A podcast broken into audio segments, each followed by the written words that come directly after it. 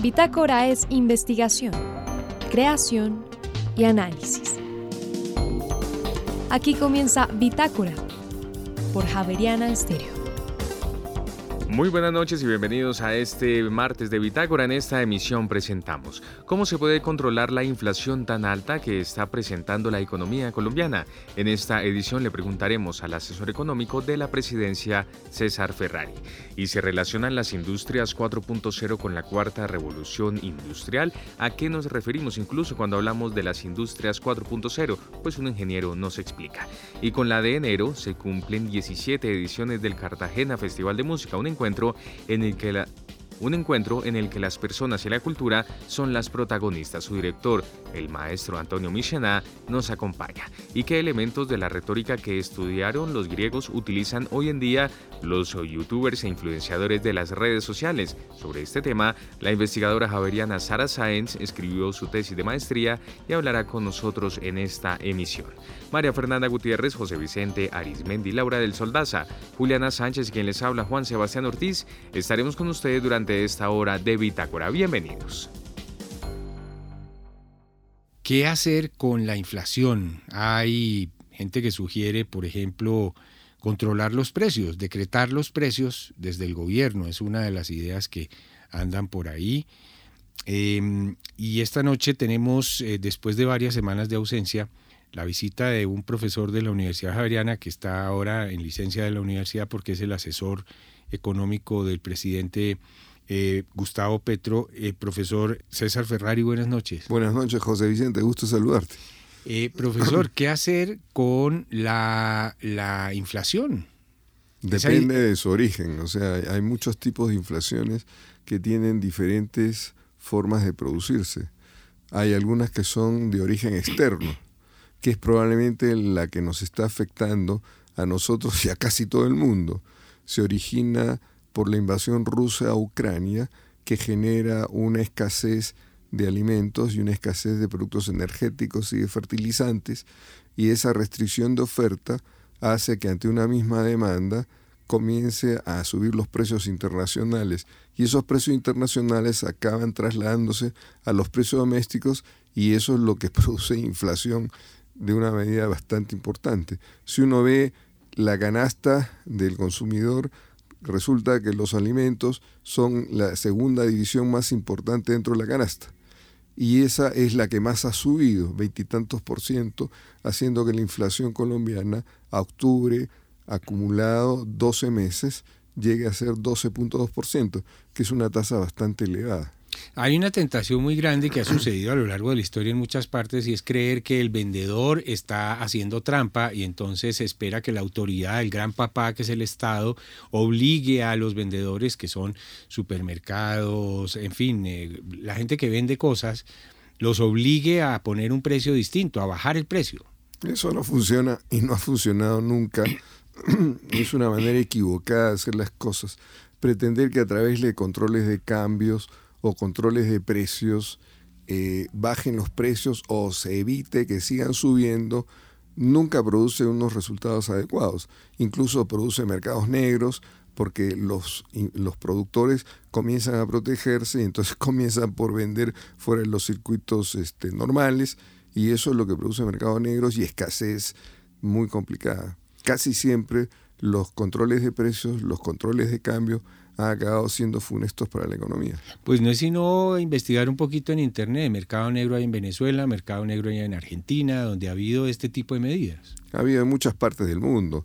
Eso pasaba, por ejemplo, después de la Segunda Guerra Mundial en los países occidentales, cuando se impuso controles de precios para justamente resolver el problema que había en ese momento de escasez, porque la guerra había destruido las posibilidades de oferta pero eso también se mantuvo muy poco tiempo, generó mucho mercado negro y fue realmente complicado hasta que en el caso de Alemania llegó un señor que en un momento determinado el primer ministro no me acuerdo exactamente cómo se llama, pero en un momento determinado dijo ya no más, liberó todos los precios y de repente comenzaron a aparecer los productos en todas las tiendas y en todos los mercados. Claro, profesor Ferrari, em, eh, yo sé que usted es asesor económico del presidente y esta pregunta lo puede poner en aprietos, así que no está obligado a contestarla, pero una de las opciones de la economía es crecer, no de crecer, ¿o no? Y eso tiene que ver con... No, no, no, yo no creo que eso es una de las opciones. Creo que es la obligación de nuestras economías crecer, porque si no, no hay forma de resolver las enormes escaseces que tenemos en términos de bienes y servicios para la gran parte de la población, sino para toda la población. Tenemos que crecer y tenemos que crecer a tasas altas durante los próximos años porque es la única manera con que vamos a poder resolver la pobreza y la inequidad que agobia a gran parte de la población. Y eso, ayudaría a la inflación incluso, crecer. ¿o no? no necesariamente, porque uno puede tener un crecimiento altos con inflaciones bajas. Los asiáticos han demostrado que eso es posible. Ellos han crecido durante décadas a tasas del 10% por año y sin embargo han tenido inflaciones más bajas que las inflaciones latinoamericanas. Han hecho una buena combinación de política monetaria, de política fiscal, de política regulatoria y eso les ha permitido esas tasas de crecimiento tan altas. Yo quisiera precisar un poco. Cuando se dice de crecer, seguramente algunas personas piensan que en algunos países ya han alcanzado tasas tan altas de no de crecimiento, sino tan altas de nivel de vida, como puede ser Luxemburgo, que tiene un ingreso per cápita de 65 mil dólares al año. Pues entonces dicen ya, esos países ya no crezcan tanto para que nosotros podamos crecer y de tal manera no asfixiar al, al mundo, a nuestro planeta Tierra, porque de todas maneras comienza a haber una presión muy grande sobre los recursos. Pero eso es muy difícil también porque es muy difícil y es poco realista pedirle a los países que han alcanzado un nivel tan alto de que comienzan a disminuir su nivel de, bienestar mucho más bajo. Entonces, eso no parece ser realista. Pero yo he escuchado ese tipo de posiciones, incluso aquí en la Javeriana, sobre todo de gente que anda por las ciencias sociales, por la filosofía, que piensa con buena intención en este tipo de posibilidades, como que, como que nosotros tenemos que crecer, pero para no asfixiar al planeta, ellos deben de crecer. Y eso me parece irreal. Claro. ¿Alguna otra eh, eh, recomendación o algo que, una idea que sea importante para ayudar a controlar la inflación en Colombia? ¿Hay que tener paciencia de pronto? Hay que tener una dosis de paciencia importante. Pero hay otro tipo de medidas que podrían ensayarse o que podrían usarse para bajar los precios. Por ejemplo, bajar los aranceles. Una manera que encarece los precios de los bienes que se transan en los mercados internacionales y se importan en el caso colombiano es que pueden tener unos aranceles que eso hace que el precio doméstico sea más elevado. Entonces, si tú reduces los aranceles, eso puede contribuir a, reducir unos precios, compensar la inflación en otros precios y así sucesivamente. Pero hay otro tipo de cosas que se puede hacer. Por ejemplo, hay precios regulados en la economía. Los servicios públicos como la electricidad, como el agua alcantarillado, tienen precios regulados. Y esos precios regulados están definidos por unas fórmulas unas fórmulas que establecen las comisiones reguladoras correspondientes. Bueno, de repente amerita tener una revisión de esas fórmulas para evitar, entre otras cosas, que estén con algún tipo de indexación que genere una especie de bola de nieve donde alimenta más la inflación. Eso es otro punto que en todo caso creo que tiene que comenzar a transitarse para tratar de frenar la inflación. ¿Y bajar el IVA? Eso puede ser una posibilidad, ciertamente. Lo que pasa es que eso tiene consecuencias fiscales. Yo soy partidario que el IVA sea más reducido, pero eso no se puede hacer de la noche a la mañana, porque la, la cantidad de déficit que tenemos es muy grande todavía. Para eso se ha hecho la reforma tributaria, entre otras cosas, y por lo tanto no se puede afectar la caja del Estado sin tener claridad cómo la sustituyes. Entonces habría que pensar claramente cuál es la posibilidad, pero sí creo que el IVA debe ser más reducido. Profesor Ferrari, muchas gracias y bueno, bienvenido siempre.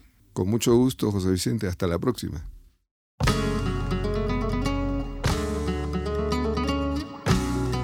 Y ahora en Bitácora, una muestra de la música sin fronteras de Javerian Estéreo.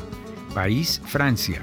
Intérprete Chico and the Gypsies. Canción Patio. Ya regresamos.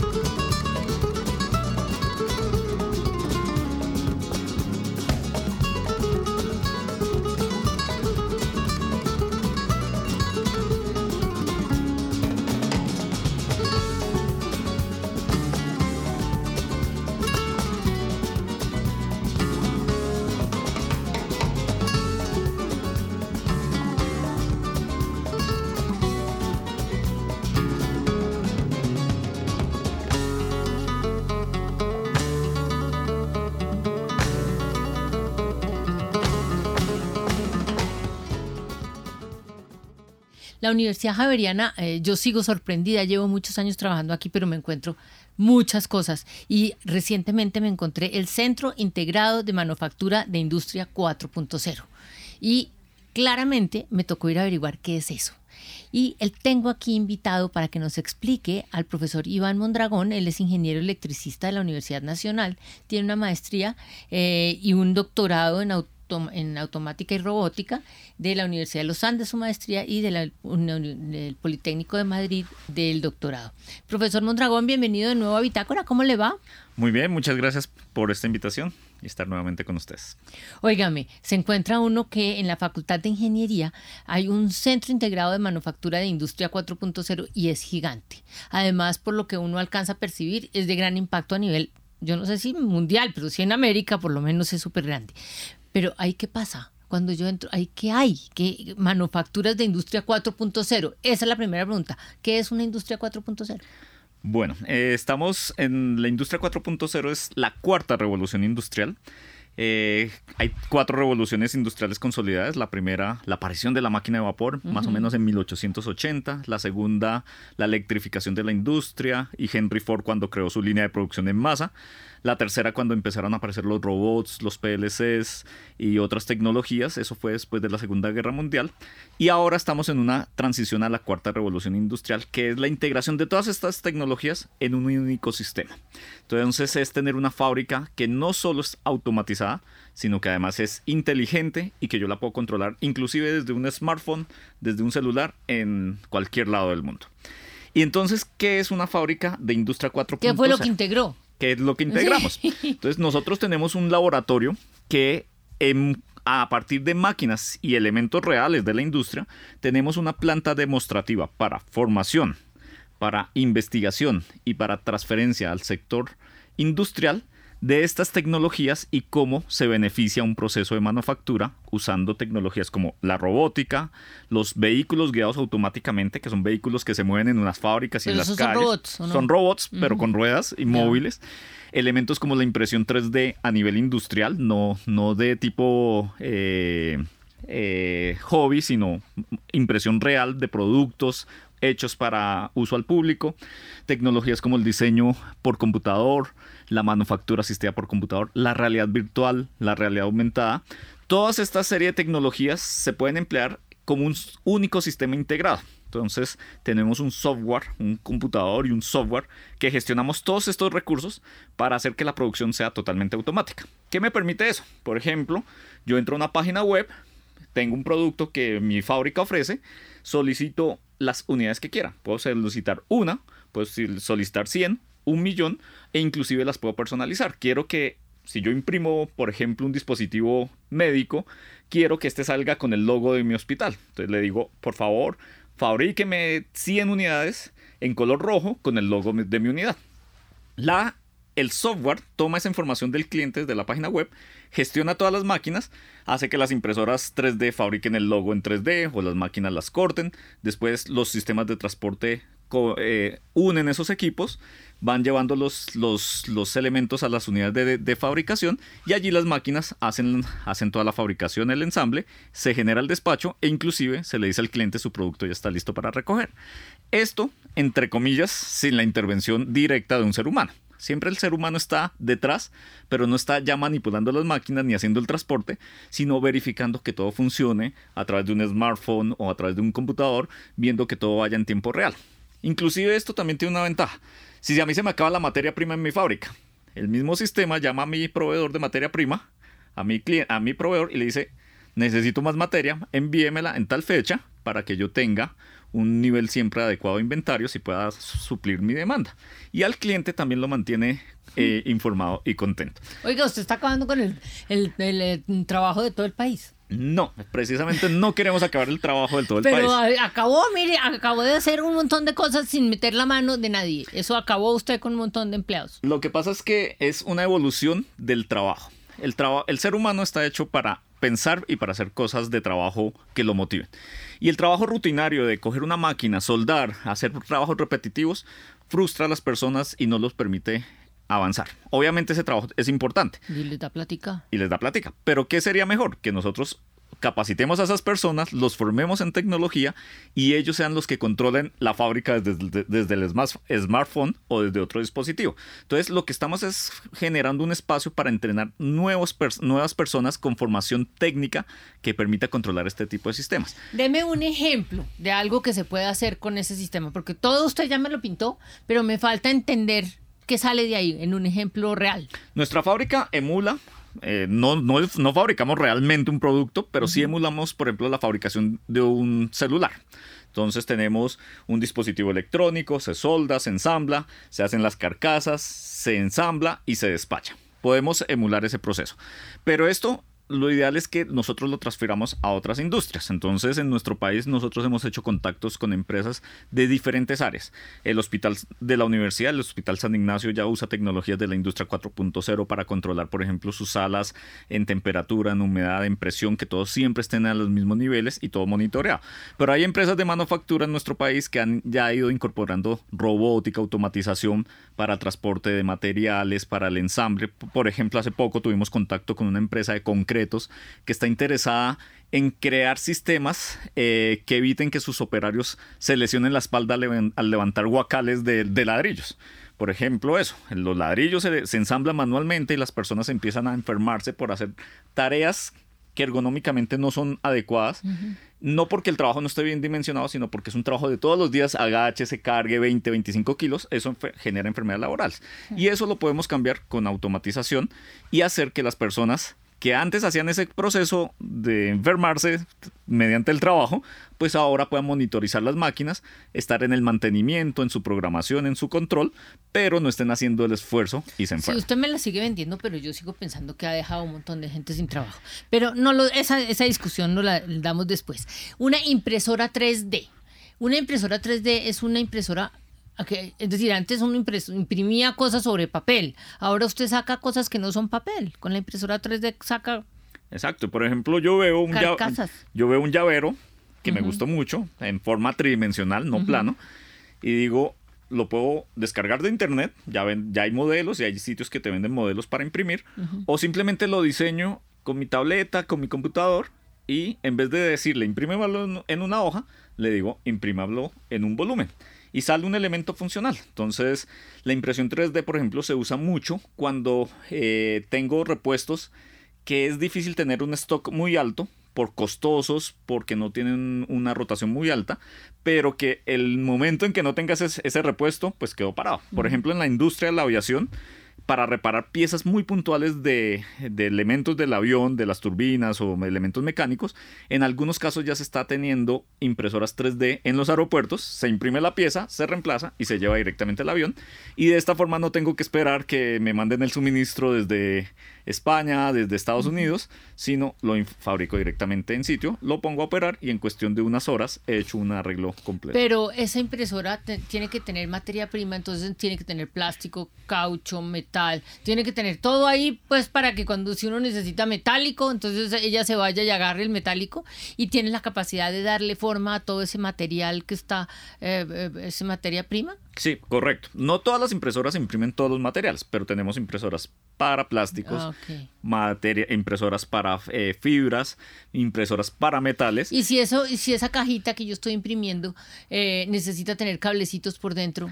Ya, ya esa parte no, hasta ahí todavía no vamos, pero digamos que yo sí puedo automatizar el proceso de imprimo y después un robot hace el ensamble de los cables directamente, o ya un proceso manual.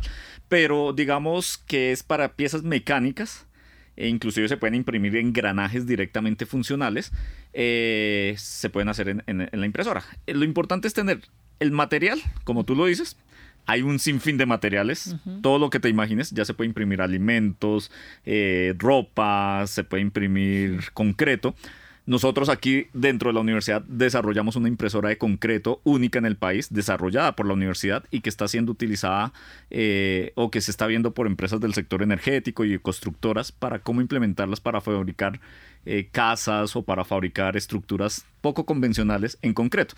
Entonces, esas tecnologías ya existen, ya se usan pero la gente las ve a veces más como un hobby. Eso es ahí una máquina. Sí, o todavía no las ve como, como fáciles de... Usted me está diciendo ahorita que uno puede imprimir comida yo le digo, imprímame una zanahoria y me saca una zanahoria, no puede ser.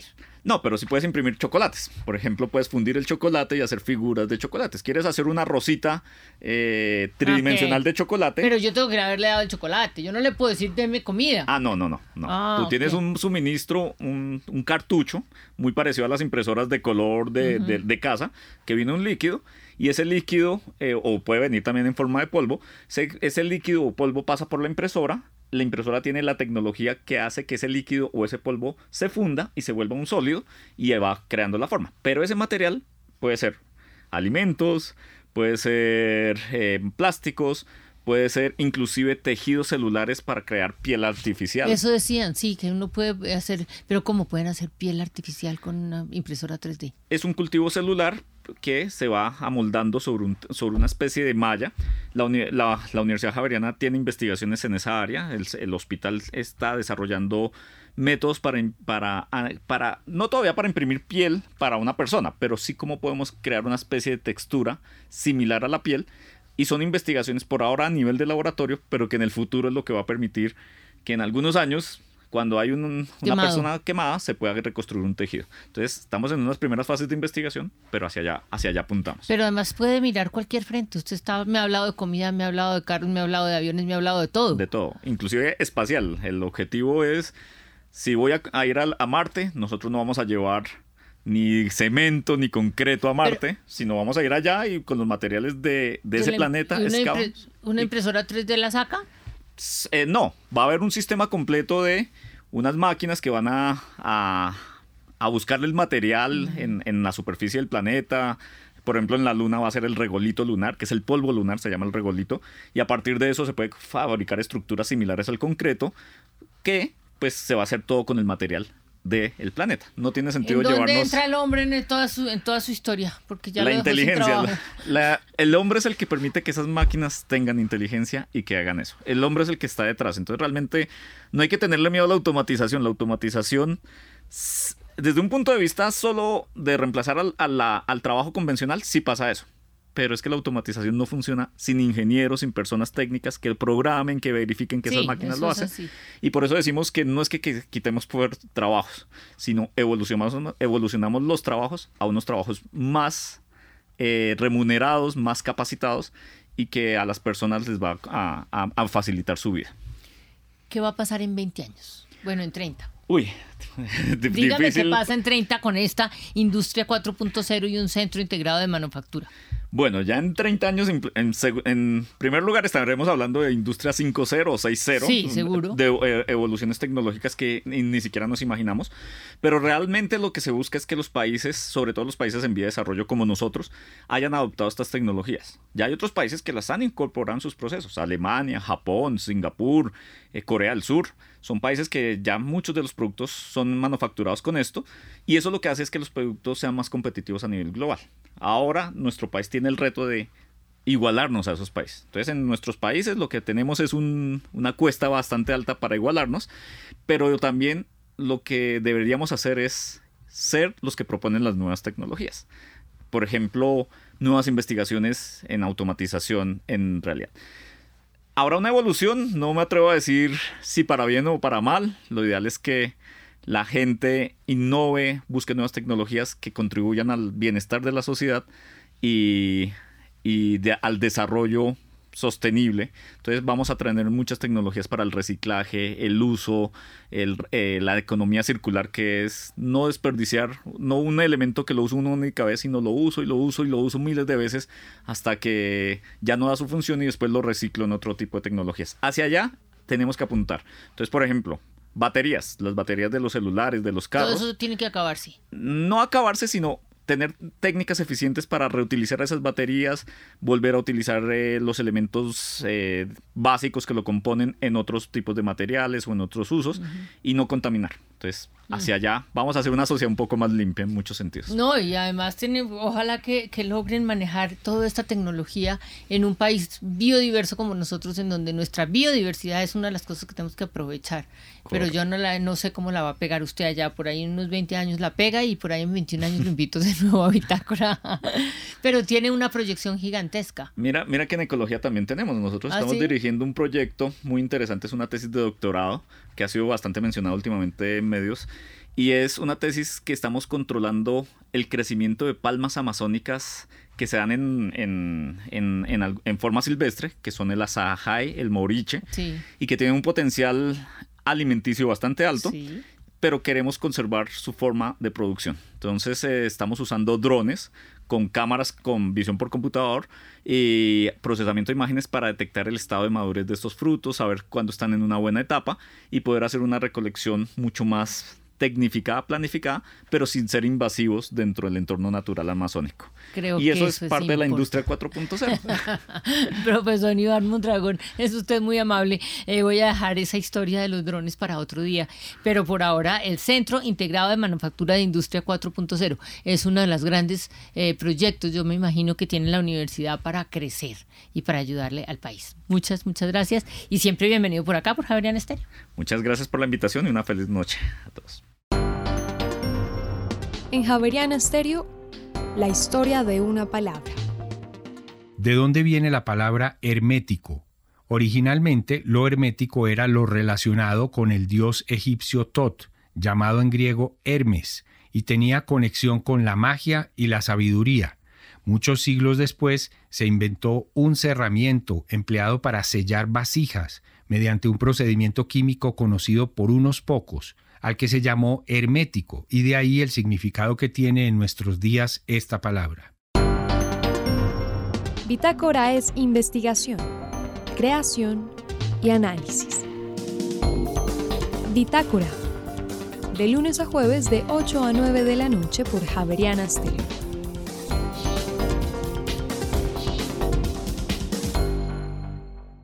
En enero ya es costumbre, es casi una tradición vivir en Cartagena de una manera distinta, vivir un arranque de año de una manera especial en torno a la música. Es por eso que esta noche hemos querido invitar al maestro Antonio Michená, quien es el director del Cartagena Festival de Música. Maestro, muy buenas noches y bienvenido de nuevo a esta emisión de Bitácora. Bienvenido a Javeriana Estéreo.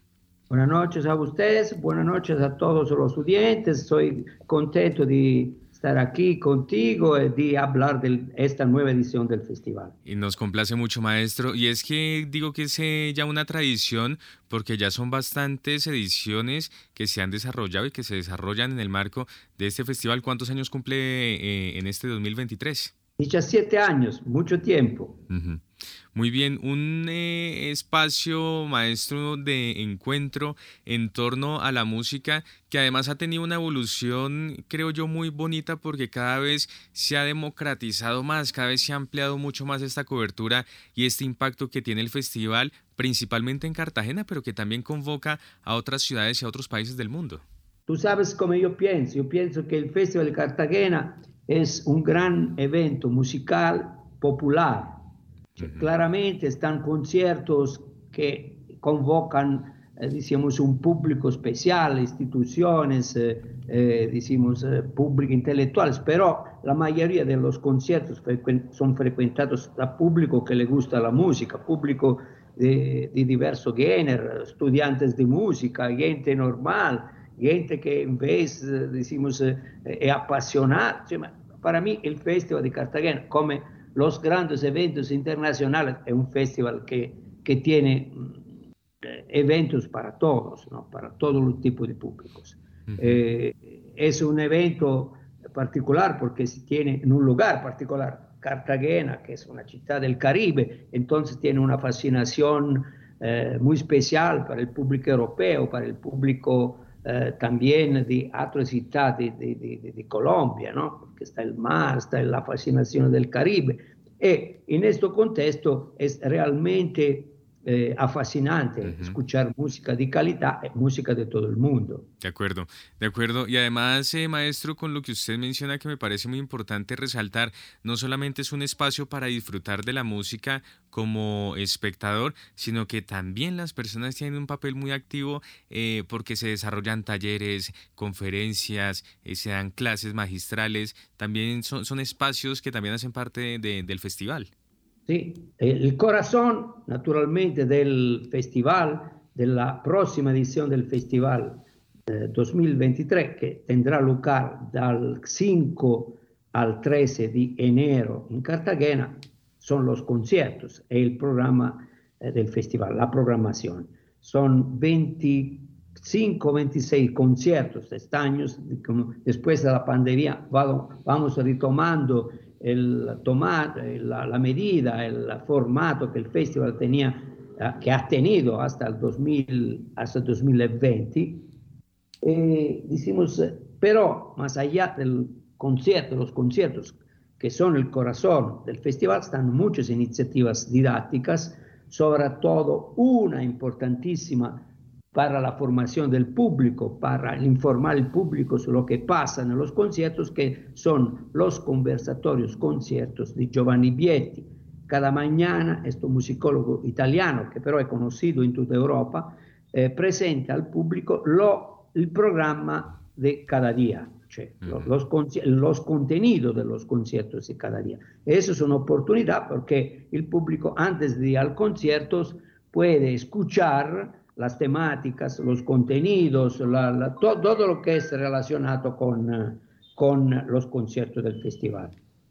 Muy bien, maestro. El tema central en esta ocasión es el canto de la tierra, música entre nacionalismo y cosmopolitismo del siglo XIX. ¿Esto qué significa y por otra parte, eh, por qué este periodo? Mira, el contesto a la primera demanda, ¿por qué el siglo XIX?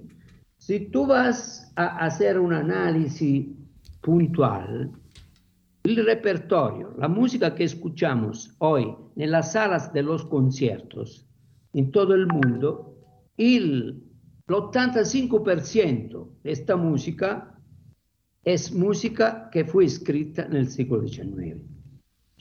decimos la música Chopin, Liszt, eh, Bartok, Tchaikovsky, Mussorgsky, es toda música que fue escrita en el siglo XIX. Entonces, eh, eh, tiene una peculiaridad, porque si escuchamos todavía hoy, eh, un siglo y medio después, música del siglo XIX, significa que musicalmente el siglo XIX es un siglo, un siglo importantísimo. Después, el canto de la tierra. ¿Por qué el canto de la tierra? decimos que el subtítulo, el subtítulo de este festival la temática de este festival es música, entro, nacionalismo y cosmopolitismo en el siglo XIX, como tú has mencionado correctamente. ¿Qué significa esto? Significa que en el siglo XIX, en Europa principalmente, eh, se puso el problema de construir cada, cada nación una identidad eh, nacional muy fuerte. Y para construir la identidad nacional, naturalmente, están muchas componentes, componente política, económica, pero sobre todo una componente cultural. Todas las expresiones artísticas, el teatro, la literatura, la poesía, contribuyeron a construir esta eh, fuerte identidad. Y claramente también la música ha tenido un su, un su rol nella costruzione dell'identità musicale.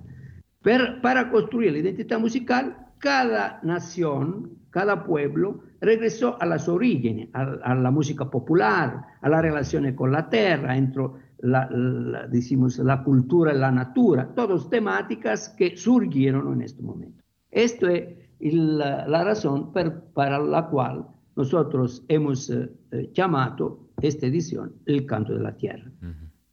Muy bien, pues estamos hablando esta noche con el maestro Antonio Michena, quien es el director del Cartagena Festival de Música, que en este 2023 eh, llega a su edición número 17 con además un cartel eh, y una plana de artistas, compositores, intérpretes eh, de altísima categoría. ¿De qué países vamos a tener invitados? Y también la cuota nacional, ¿cómo va a estar, compuesta?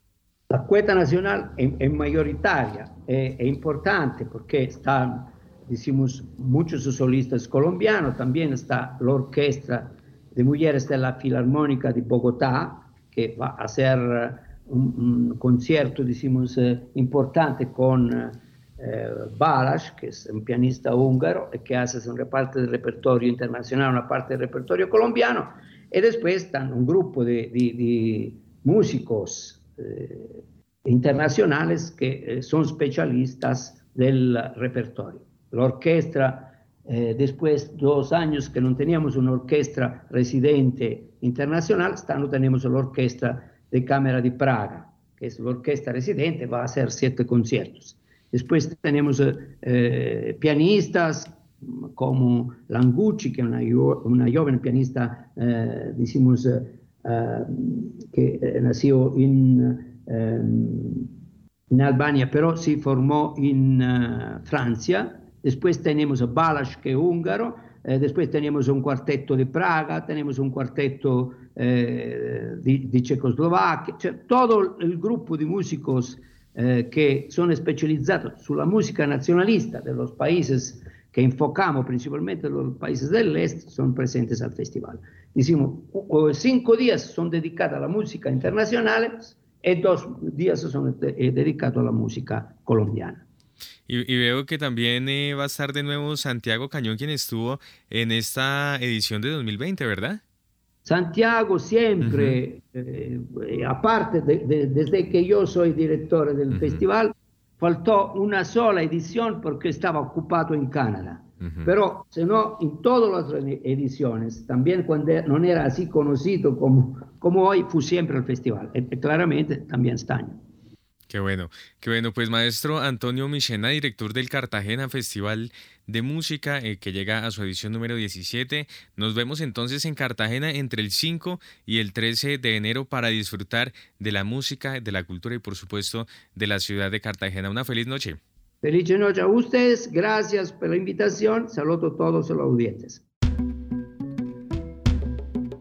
Y ahora en Bitácora, una muestra de la música sin fronteras de Javeriana Estéreo. País, México. Intérprete Claudia Martínez Tonana. Canción Nichim Uvil en lengua zapoteca. Ya regresamos. Nichim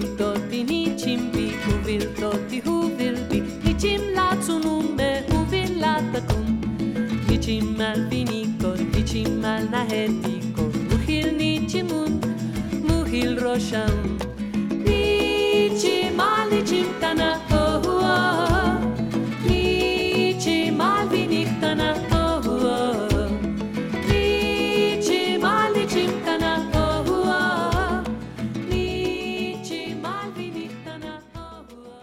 La retórica es un estudio muy antiguo, una disciplina académica muy antigua que se remonta a los griegos, pero uno no esperaría verla presente en lo que hacen hoy los famosos influenciadores, esta nueva categoría de personajes públicos y famosos que aparecieron con todo este mundo electrónico. Hay una mm, eh, investigadora javeriana que dedicó su tesis de maestría a ver cómo qué elementos retóricos utilizan los youtubers, los, los influenciadores de esta red social. Sara Sáenz, buenas noches, bienvenida a Bitácora. Hola, buenas noches. ¿Alguien pensará algo más moderno que los youtubers y algo más antiguo que la retórica? ¿Qué van a tener que ver? Pues mucho. De hecho, precisamente la razón por la que pues los influencers, particularmente pues en mi tesis los youtubers, acumulan millonadas de suscriptores es precisamente porque más inconscientemente que conscientemente incluyen dentro de sus discursos, dentro de la organización de sus videos o de pues sus posts en Instagram o donde sea que estén, incluyen retórica. Eh, claro, ellos no son expertos en el tema, pero... No han estudiado retórica, pero la usan. efectivamente. Eso es fascinante. Sí, pero es que incluso eh, en el programa de filosofía en el colegio en el que yo trabajo los puse a ver retórica porque es la pasión de mi vida. Y mm, yo les he dicho a mis estudiantes que incluso cuando uno se sube a un bus o a un transmilenio y están eh, los vendedores ambulantes vendiendo las cosas, están haciendo un discurso retórico perfecto con todas sus partes, con todas sus operaciones y esto es un asunto inconsciente. Y yo creo que eso es precisamente lo mismo que hacen los influencers. Ellos no saben. Bueno, todos necesitamos retórica para conseguir pareja. También. Por ejemplo, sí. si no somos convincentes, no atraemos. La profesora Mónica Grijaldo es una de las directoras de este trabajo de grado. Profesora, buenas noches. Buenas noches. Yo lo poquito que recuerdo de haber eh, alguna vez investigado o estudiado sobre el tema de la retórica, que fue muy poco, es que a la retórica no le importa la verdad, sino convencer. Exactamente. Eso suena horrible, pero es así. Así es, sí, esa es la fundamentación. Inclusive por eso es que nos funcionan tan favorablemente las fake news en, estos entornos, porque básicamente es un discurso para convencer, pero no es que esté apegado a la verdad. Claro, en algunos casos los discursos se utilizaban para movilizar masas en, en la cultura griega y eso ha sido permanente a lo largo de la historia. Es decir, a nosotros nos movilizan con discursos que nos mueven las emociones y que eso es básicamente, entre otras cosas, lo que hace que la gente se mueva eh, de su posición o de sus ideologías para poder eh, continuar con estos convencimientos. Creo que la función importante, si uno habla de alguna función en la retórica, es la de convencer. Increíble. Eh, no es sino abrir los ojos y estamos rodeados de retórica. Todo el discurso político tiene retórica, toda la publicidad tiene retórica. Y bueno, decíamos hace un momentico, Sara, que para uno convencer a otra persona o de ir a cine o de que sea su pareja, necesita ser convincente, si no, es decir, no es suficiente con tener la razón o con ser una buena persona, no es suficiente, si uno no es convincente se fregó. Sí, efectivamente, de hecho, precisamente lo que tú decías es el problema eh, de Platón en, en el Gorgias y es precisamente eso, o sea, usted me está diciendo cosas que no son, y lo que importa es simplemente que me compensa y eso es precisamente pues la preocupación de la retórica. Porque en últimas, eh, pues hemos visto discursos que han hecho barbaridades. Ahí está Hitler con su retórica. Y pues, si uno es una persona sensata, sabe que evidentemente esos discursos no son verdaderos, son discriminadores, etc. Y en ese sentido, mm, el punto no es qué tanto bien puedo hacer o qué tanto... Eh, ¿Qué tanta verdad hay, por ejemplo? Sino que tanto puedo convencer, que tanto puedo movilizar. Y ese es precisamente el papel de la retórica. Y es lo que sucede también en las redes. Ahora, usted acaba de terminar una tesis sobre los elementos retóricos de los youtubers. Pónganos ejemplos. ¿Qué es un elemento retórico y, cómo se usa? Ok. Eh, bueno, como en, a grandes rasgos, eh, Existen operaciones y existen eh, partes del discurso retórico que no nos interesan, pero entonces lo que yo encontré en mi tesis básicamente es que eh, hay cosas que los youtubers ponen inconscientemente allí que ayudan, que se pueden hacer equivalentes a ciertas operaciones retóricas. Entonces, por ejemplo, eh, pues creo que todos hemos visto memes alguna vez en la vida y originalmente los memes tenían una fuente particular que era la fuente Impact y eh, esa fuente era o Sea, un, estilo de letra, una tipografía. Una, tipografía, exacto. Y eh, esa fuente era la que usaban muchos de los youtubers en sus miniaturas en YouTube o lo que usaban durante los videos. Y ya nada más ahí, pues estaban creando una relación directa con quienes son sus consumidores, porque en todo caso la retórica lo primero que tienen que analizar es a quién está intentando convencer, porque claramente, pues si yo no soy un supremacista blanco, pero es probablemente un discurso racista no va a calar conmigo. Y lo mismo, si yo no soy un adolescente eh, adicto al Internet, pues muy seguramente lo que hacen los youtubers o lo que hacen los TikTokers o los Instagramers, pues no va a calar conmigo porque a mí me va a parecer muy tonto lo que tienen por decir. Y esa es precisamente también otra de las grandes eh, características que tienen los influencers. Los influencers es que saben a quién están apuntándole con lo que tienen que decir, no es a cualquiera. Profesora Mónica Brijaldo, definitivamente usted y yo somos de otra generación. ¿Usted qué ha aprendido con esta, esta estudiante de maestría y sus eh, elementos de retórica en el discurso de los youtubers? Pues mira, muchas cosas, sobre todo porque pues cuando iniciamos esta propuesta de investigación fue un ejercicio muy eh, particular yo estaba en clase, estábamos haciendo un análisis de páginas eh, que pueden hacer ese ejercicio de convencer a los jóvenes de cosas como eh, el bullying o de cómo tener, eh, cómo ser personas anoréxicas sin que se descubran. Bueno, Y ese tipo de cosas, entonces estábamos hablando de cómo estos entornos son tan perjudiciales, pero abundan en Internet. Y eh, en, en, una discusión de esas con el profesor Rojas, pues él dijo, mira, eso es lo que hace la retórica, conmueve y convence. Entonces ahí empezó ese ejercicio de, de, querer establecer si todos estos discursos que hay en Internet son discursos retóricos. ¿Quién es el profesor Rojas? El profesor Rojas es el profesor Jorge Enrique Rojas, que es eh, docente del Departamento de Literatura de la Universidad Nacional de Colombia y es el, eh, el líder de grupo, la Asociación Colombiana de Retórica. ¿Y él participó en esta investigación de Sandra?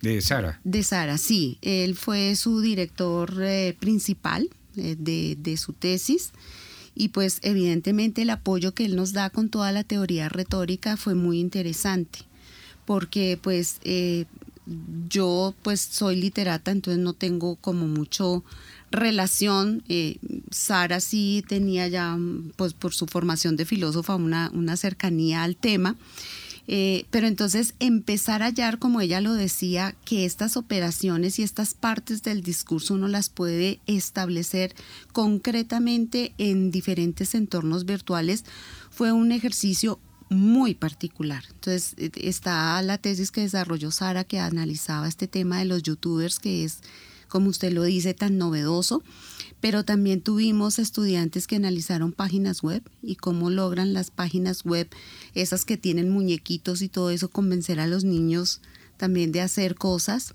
Eh, analizamos plataformas educativas como las que tenemos acá en la universidad y qué tanto realmente son entornos con los cuales los estudiantes se identifican.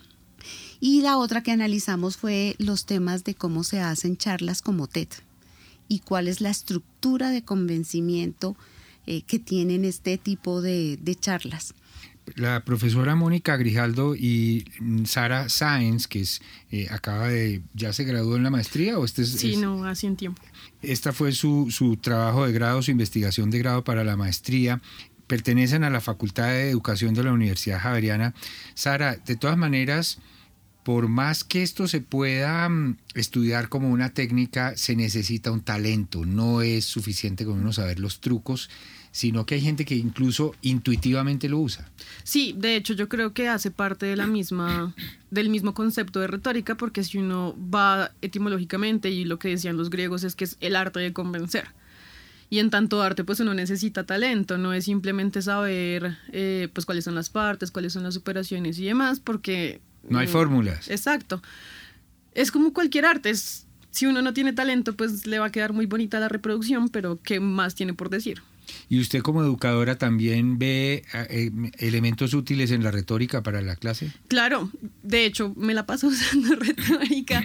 Em, si no fuera por eso, em, pues mis estudiantes se dormirían las dos horas de filosofía que hay. Pues creo que la gran mayoría de personas estará de acuerdo con que no es muy entretenida.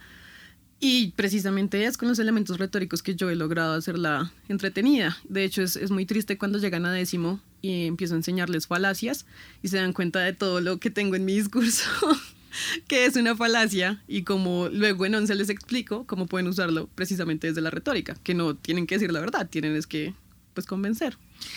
Pues em, análisis de los elementos retóricos presentes en los discursos de los youtubers. Así se llama la tesis de maestría de Sara Sáenz. Muchas gracias por acompañarnos esta noche en Bitácora, profesora Mónica Orijalgo. A usted también muchas gracias y bienvenida siempre. Gracias, muchas Muchísimas gracias. En Javeriana Estéreo, el trino del día.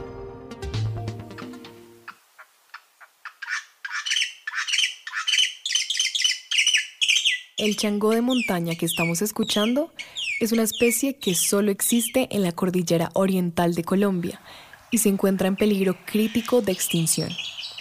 Mide unos 30 centímetros de longitud, su plumaje es negro azulado opaco con tonos rojizos en la parte de atrás de las alas. Le gusta vivir en el bosque de montaña con abundancia de robles, entre los 2.500 y los 2.900 metros de altura sobre el nivel del mar. Recientemente solo ha sido observado en áreas restringidas de los departamentos de Santander y Boyacá. aunque antes se lo veía también en norte de Santander y en Cundinamarca. El trino del changó de montaña forma parte del Banco de Sonidos de Aves Colombianas recopilado por el Instituto von Humboldt y la Universidad de Cornell.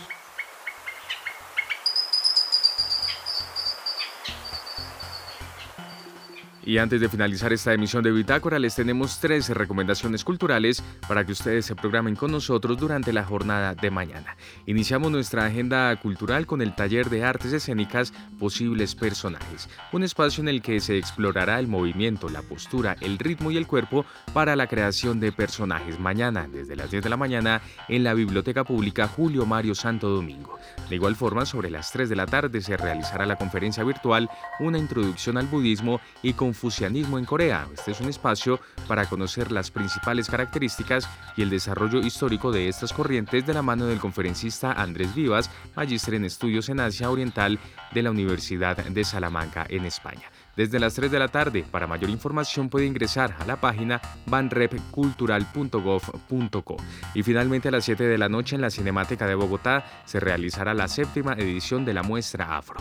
En esta edición se explorarán y se representarán las obras audiovisuales realizadas por colectivos, agrupaciones y personas autorreconocidas a las comunidades negras afrocolombianas, raizales y palenqueras que giran alrededor de temas como el antirracismo, la música y la danza en el cine desde las 7 de la noche en la Cinemateca de Bogotá. Y así llegamos al final de esta misión de Bitácora. Ustedes muchas gracias por haber estado con nosotros. Los invitamos a que continúen en Javeriana Estéreo. Ya llega una nueva entrega de la serie 50 vidas y a continuación Simón Calle y Conexiones. Que tengan todos ustedes una feliz noche.